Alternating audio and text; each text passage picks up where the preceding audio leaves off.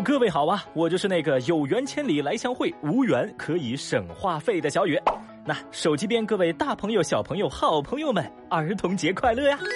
昨天我在节目里问了，说老师累呢还是家长累？好家伙呀，大家这个留言可太精彩了！成吨的网友都给我留言说，当然是夹在中间的学生最累啦。有人也默默的表示说，当班主任的家长瞬间爆炸嘞。而这位喜马 ID 叫消遣的朋友，哎，你的留言啊，真的算是说出了小雨的心声哦。而另外，在此还要点名表扬喜马 ID 叫 Indico 小肥的同学，呃，其实我也不知道这个词儿是不是叫 Indico，我英语不好。总之呢，点你的名是想表扬你，你真的很勇哦。我建议你可以向评论区另外一位叫做狐狸达达幺二的这位朋友进一步的展开驾照学习。当然，我也注意到了，还有朋友在我们的评论区自信的写下“狂欢季一四五六六”，呃，这非常的准确，一字不差。是的，这串代码你只需要输入到你的手机淘宝搜索栏当中，就能够领取小雨为你准备的六幺八购物红包，无门槛，直接使用，每天都可以领取一次。来看看你的手机哦。微博二百零九万人关注，男子分手起诉女友，追回八万块花销。说，一八年三月，江苏宿迁的小伙子王先生和姑娘小李确定了恋爱的关系。在七夕节、中秋节这样的节日当中啊，王先生一般都会给小李发送五二零元或者是幺三幺四元这样的红包来表达爱意。而这个女孩小李呢，也时常向王先生讨要八八八的红包。月薪五千块的王先生为此开通了网贷，以满足小李的转账需求。期间，小李又以做生意为由找王先生要钱。这短短一年时间，王先生给小李累计转账和发红包一共十三万多元。而两个人之后分手了。那这王先生啊，觉得自己很亏，就想讨要回恋爱期间的花销，不过遭到了小李的拒绝。于是二人将此事诉诸法院。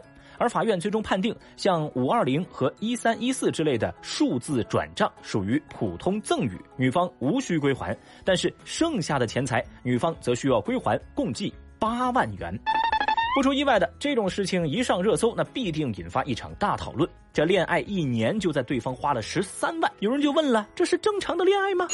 一部分网友站在王先生这边，批评女方掉进钱眼里了，把男方当成了提款机呀。哼！另一部分网友则是支持女方分手，他们就觉得十三万的转账固然多，但是男方是自愿的，分了手还想拿回来，吃相太难看了。好恶心啊！这种人。那当然了。更多的网友对判决是十分支持的，因为这份判决既尊重了特殊赠与的合法有效性，又防止部分人以恋爱之名索取对方的钱财。Excellent。那总之呢，小雨我就觉得哈，咱谈恋爱就谈恋爱，别搞得跟打赏主播一样，一会儿是今天转账五二零，我叫你老公行不行？一会儿又是明天转账八八八，我给老公么么哒。真的，两个独立的成年人谈个恋爱，难道非得用钱来互相表达感情吗？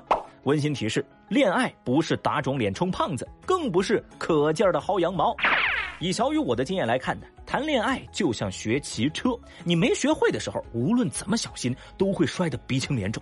但等你学会了，你就发现，无论你怎么熟练，你都追不上保时捷了。微博二百一十六万人关注。男子起哄怂恿他人跳桥，被拘十天。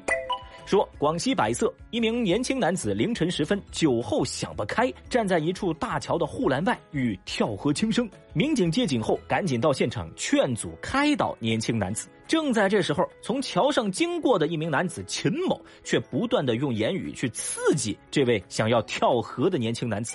这秦某还大声说：“哎呀，你没事你跳吧，你咋不跳呢？放心吧，你跳下去，你跳下去会有人捞你的。”年轻男子听了以后，突然情绪激动，根本就听不进去民警的劝阻了，纵身一跃，跳入河中。所幸啊，民警及时的下河施救，年轻男子并无大碍。不过，民警在救人时手肘不慎刮伤。事后，那个看热闹不嫌事儿大的秦某，因起哄怂恿他人跳桥，涉嫌寻衅滋事，被公安机关处以行政拘留十天的处罚。嗨。这条热搜啊，那看得大家拳头都攥紧了。民警这边在努力救人，这秦某搁这儿煽风点火呢。所幸啊，事情的结局还算令人舒适。老话说，不怕没好事儿，就怕没好人呐。另外，这条热搜也勾起了大家关于一八年甘肃跳楼女孩的回忆。不少网友把这位看热闹不嫌事儿大的看客称之为“垃圾人”，也有人建议，除了拘留，最好要加上罚金，要罚到秦某不敢乱张嘴。其实吧，细细想来，这或许就是现实中的键盘侠本侠了。可以说，又蠢又坏，害人害己，多少都是有点毛病。一言以蔽之，五行缺德，命里欠揍。神经病啊！微博三百九十二万人关注，熊孩子看电影拍打银幕半小时。说前两天，河南洛阳一家影院内，工作人员通过监控发现，一个小朋友在影厅里观影时，多次冲到了放映厅的最前方，用手不断的触碰和拍打屏幕，造成银幕的损坏。整个过程，孩子的家长根本没干涉跟阻止。而根据工作人员描述说，观影过程中，影院就试图和家长沟通，结果无效。待观影结束之后，这位家长的态度依旧强硬。无奈，影院选择报警。那警方了解情况之后呢，就试图调节双方，进行一个协商。影院方面就表示，我们希望家长能对银幕的损坏做出赔偿。但是孩子的家长却认为，事儿应该由影院来负责。他的理由就是，影院未能尽到告知银幕不可触碰的义务。入场之前，你们没有一对一的提醒过我们观众，你们这个银幕不能触碰啊。另外，在观影过程当中，你们工作人员多次阻止孩子的行为，对我们孩子的身心也造成了一定的影响。那我凭什么要赔你们钱呢？What？那双方说不到一块儿去，现在这事儿还没解决呢。我的天呐，朋友们，不任意损害他人的财物，作为一项基本的公民行为准则，小孩你说他不知道，我还可以理解，大人难道不知道吗？嘿，果然呢，熊孩子背后往往都是熊家长惯的。对此，有网友就表示说：“这个家长就是揣着明白装糊涂，简直不要脸。”还有人则反驳家长的理由说：“没有厕所提示了，不能吃屎，那你要不要尝一口试试啊？”那目前的最新情况就是，影院对事发影厅内三十位顾客先进行了一个赔付，而孩子的家长以保护隐私为名，只给影院留了一个电话号码就离开了。